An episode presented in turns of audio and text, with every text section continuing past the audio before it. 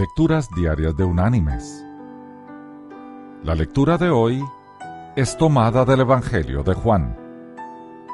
Allí en el capítulo 13 vamos a leer el versículo 15, donde Jesús dice,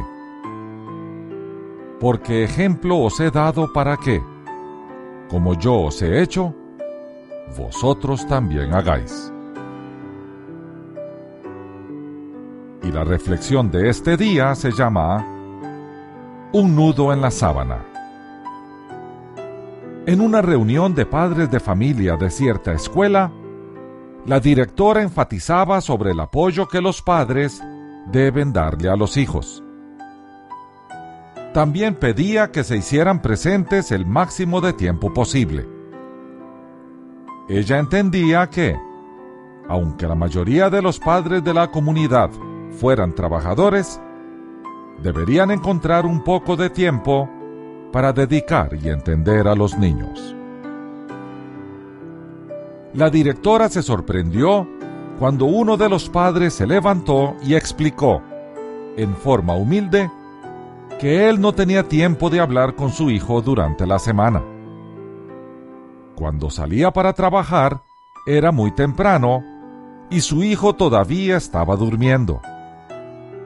Cuando regresaba del trabajo, era muy tarde y el niño ya no estaba despierto. Explicó además que tenía que trabajar de esa forma para proveer el sustento de la familia. Dijo también que el no tener tiempo para su hijo lo angustiaba mucho e intentaba redimirse yendo a besarlo todas las noches cuando llegaba a su casa y, para que su hijo supiera de su presencia, él hacía un nudo en la punta de la sábana. Eso sucedía religiosamente todas las noches cuando iba a besarlo. Cuando el hijo despertaba y veía el nudo, sabía, a través de él, que su papá había estado allí y lo había besado. Entonces, lleno de felicidad, desataba el nudo. El nudo era el medio de comunicación entre ellos.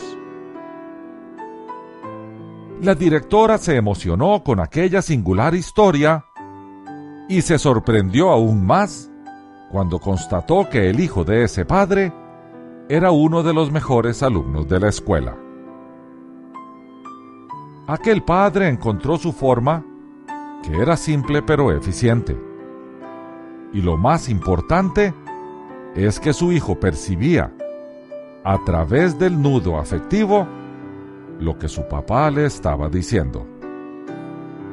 Simples detalles como un beso y un nudo en la punta de una sábana significaban para aquel hijo muchísimo más que regalos o disculpas vacías.